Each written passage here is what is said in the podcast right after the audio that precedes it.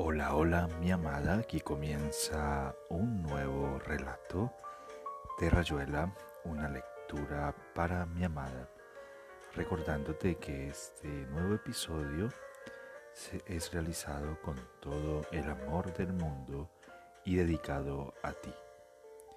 Hoy continuaremos con la lectura de un nuevo relato de el gran escritor llamado Julio Florencio Cortázar.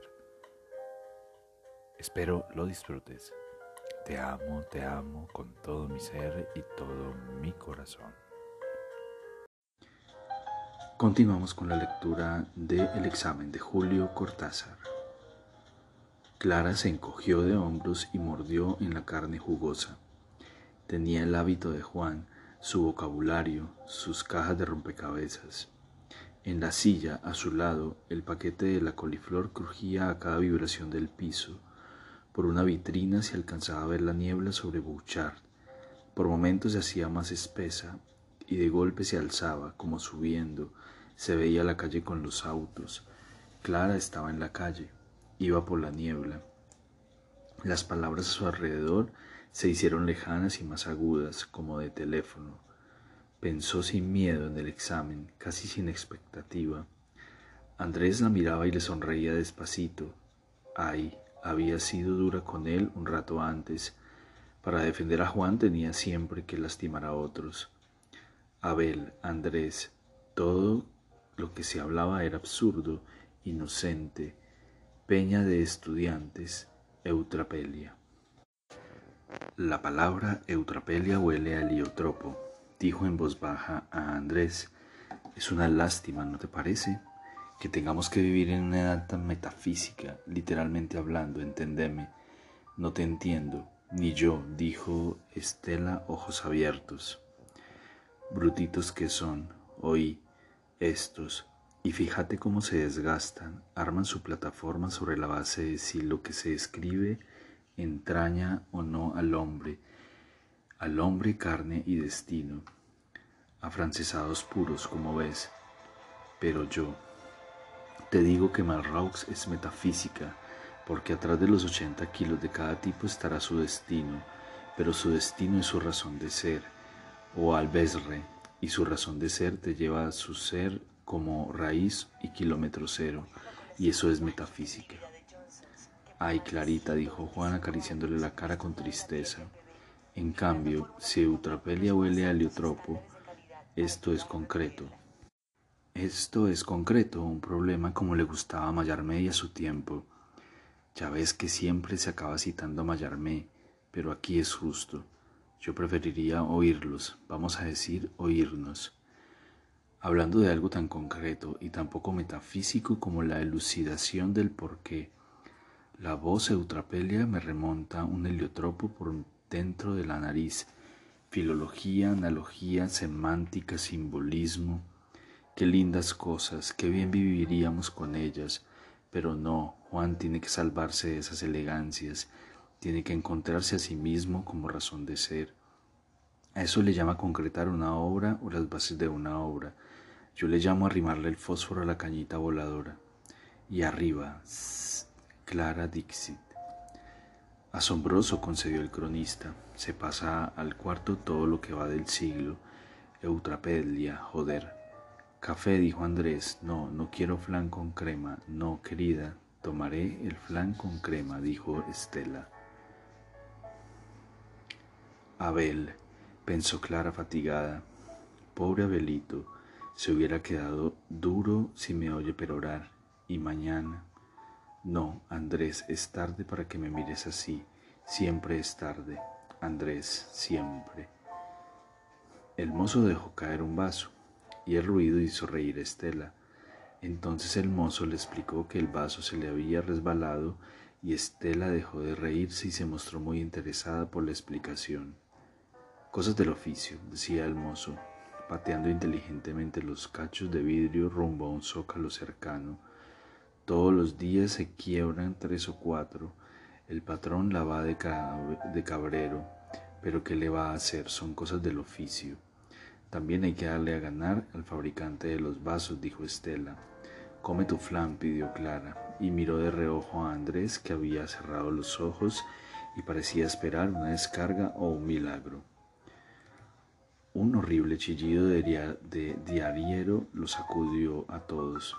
El tipo entró a la, carrera, anduvo por las mesas, repitió el pregón con menos fuerza.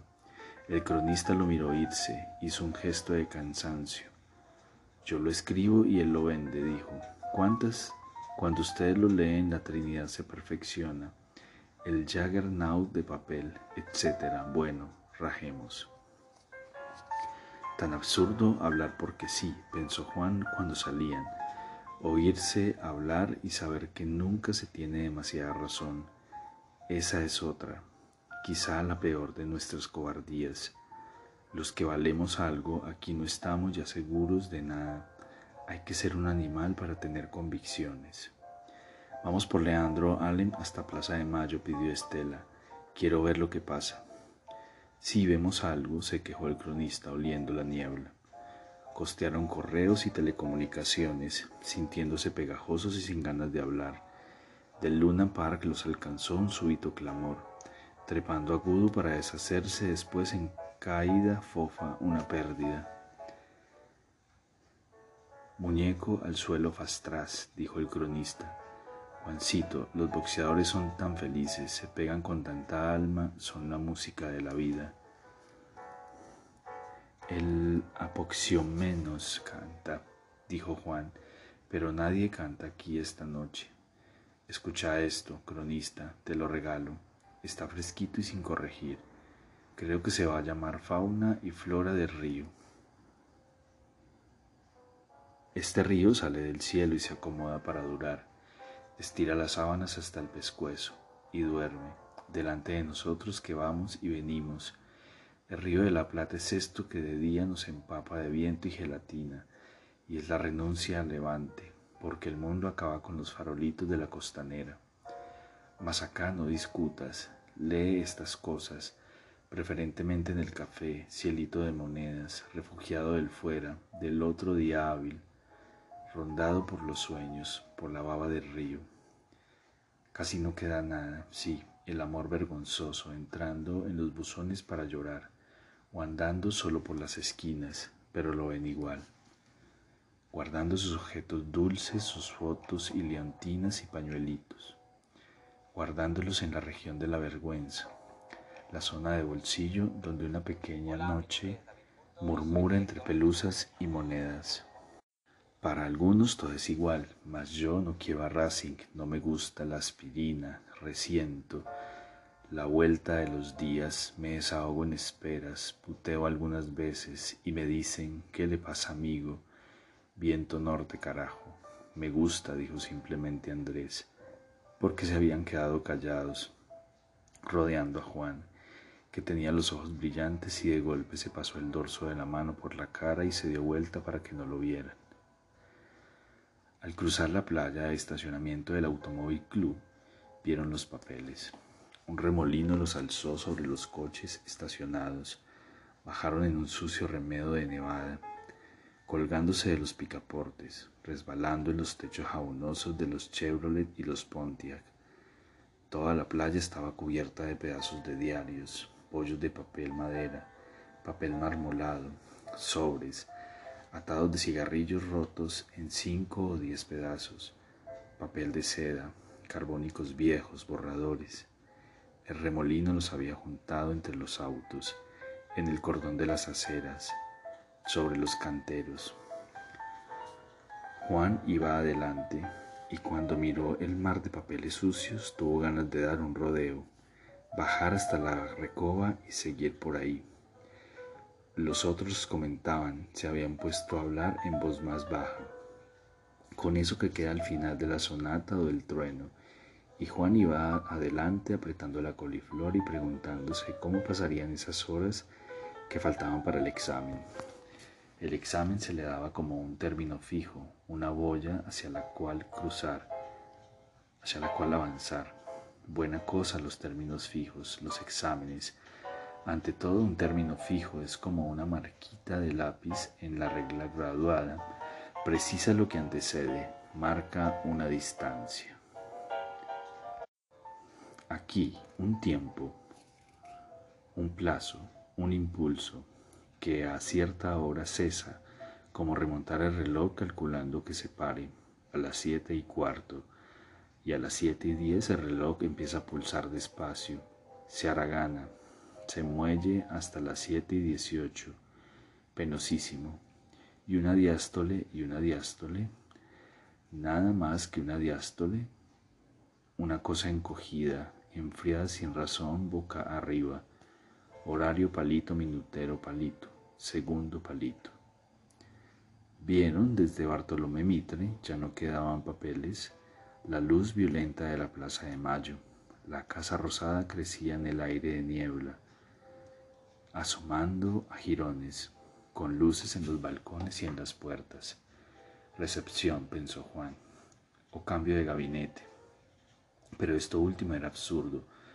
No encendían luces extra para tal cosa. Probablemente la iluminación de Plaza de Mayo reverberaba en los edificios cercanos. De lejos venía una música metálica, esa abyección de la música, cualquier música, cuando la echan desde los parlantes en serie, la degradación de algo hermoso, antino atado a un carro de basura, o una alondra en un zapato, o una alondra en un zapato, repitió Juan. Clara se puso a su lado y lo miró más arriba de los ojos. Dame el paquete si te cansa. No, quiero llevarlo yo. Bueno, no sé para qué vamos a la Plaza de Mayo. A Estela le gustaba, dijo Clara. Parece que siguen con las ceremonias. El cronista se las agregó. Iba con las manos en los bolsillos del pantalón y como no se soltaba el saco, a los lados se le hacían como dos aletas. Todo Buenos Aires viene a ver el hueso, dijo. Anoche llegó un tren de Tucumán con 1500 obreros. Hay baile popular delante de la municipalidad. Fíjate cómo desvían el tráfico en la esquina. Vamos a tener un calor bárbaro. Subían el repecho por el lado de la casa de gobierno. Desde ahí, ahora, Andrés y Estela estaban en línea con ellos y nadie hablaba. Se veía refluir la gente hacia el otro lado de la plaza desplazándose por Rivadavia e Irigoyen, pero en el medio la multitud estaba casi inmóvil, oscilando apenas con enormes vaivenes que sólo de lejos se alcanzaban. Hicieron el santuario tomando la pirámide como uno de los soportes, explicó el cronista. Todo el resto es arpillera. Vos estuviste, dijo Juan.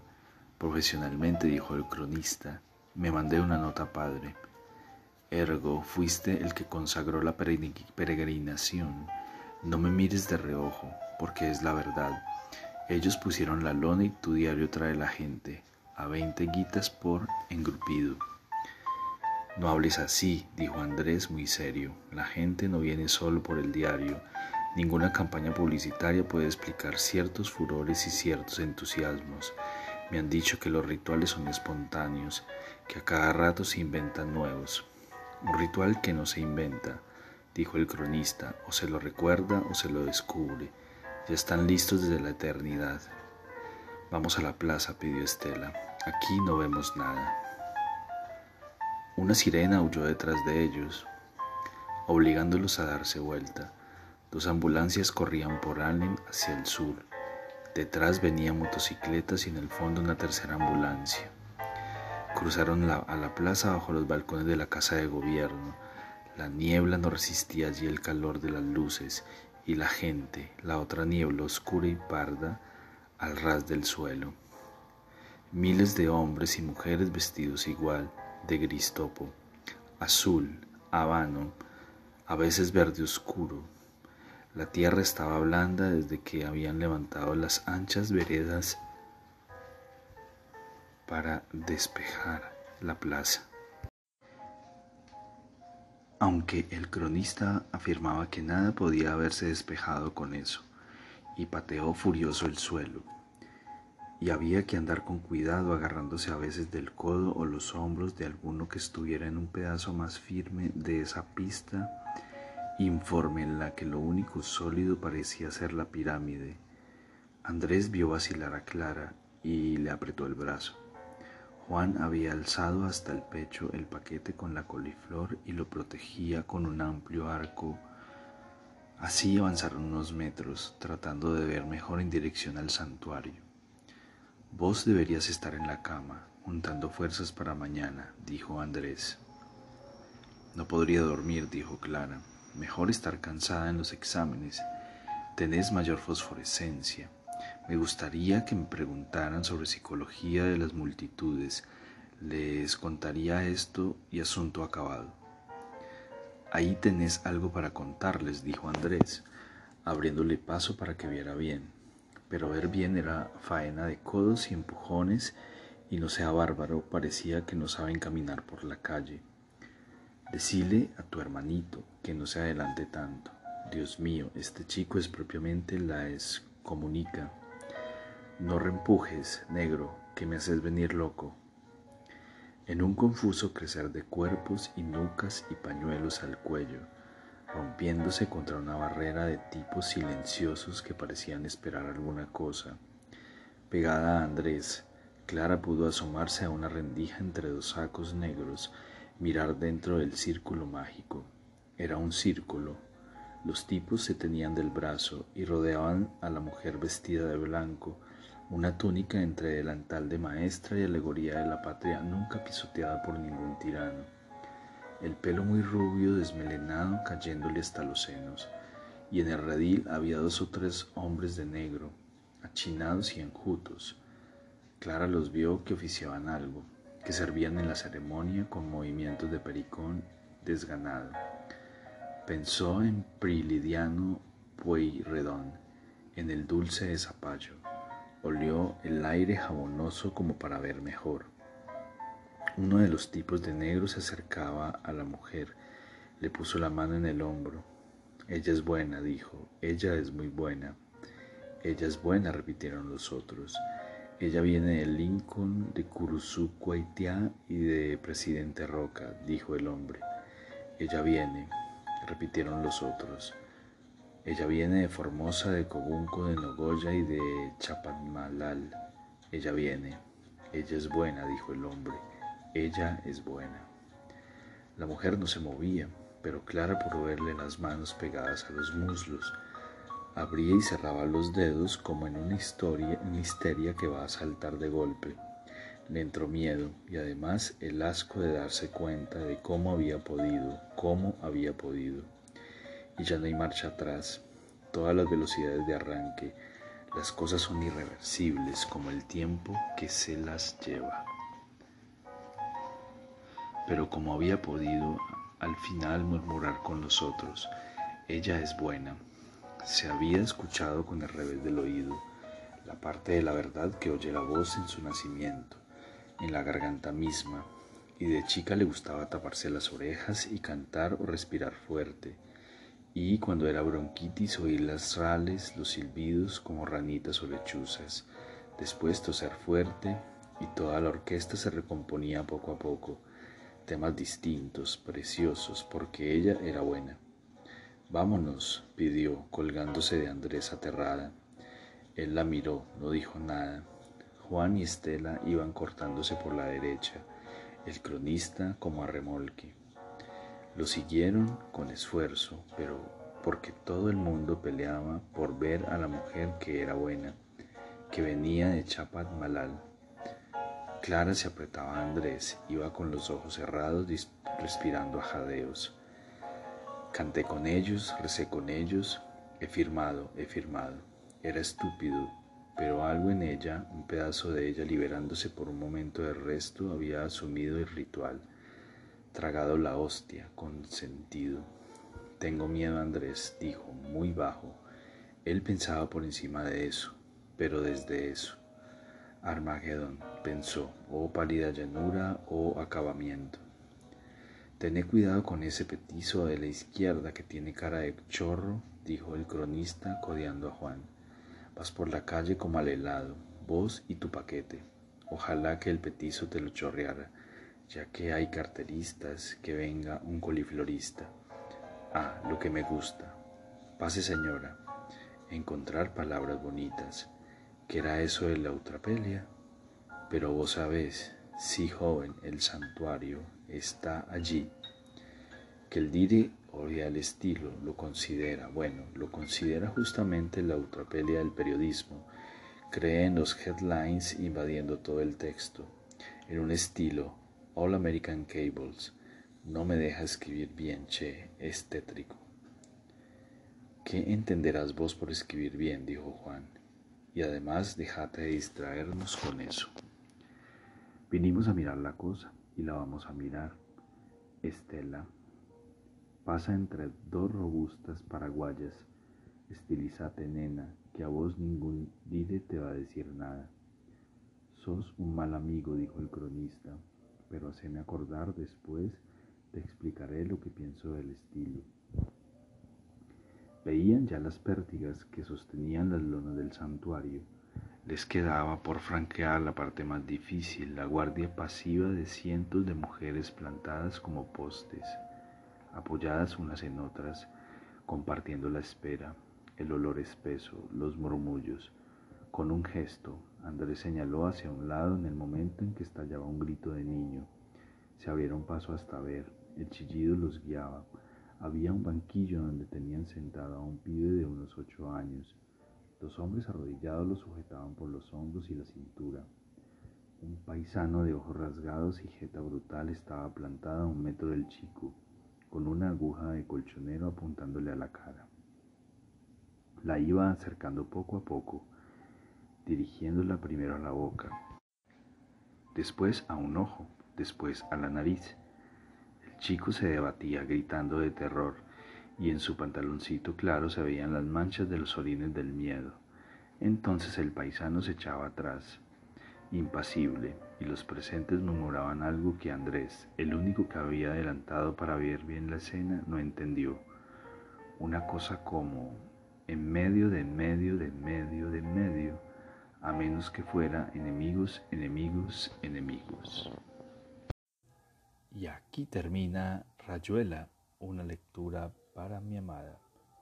Espero eh, esta lectura haya sido de tu agrado.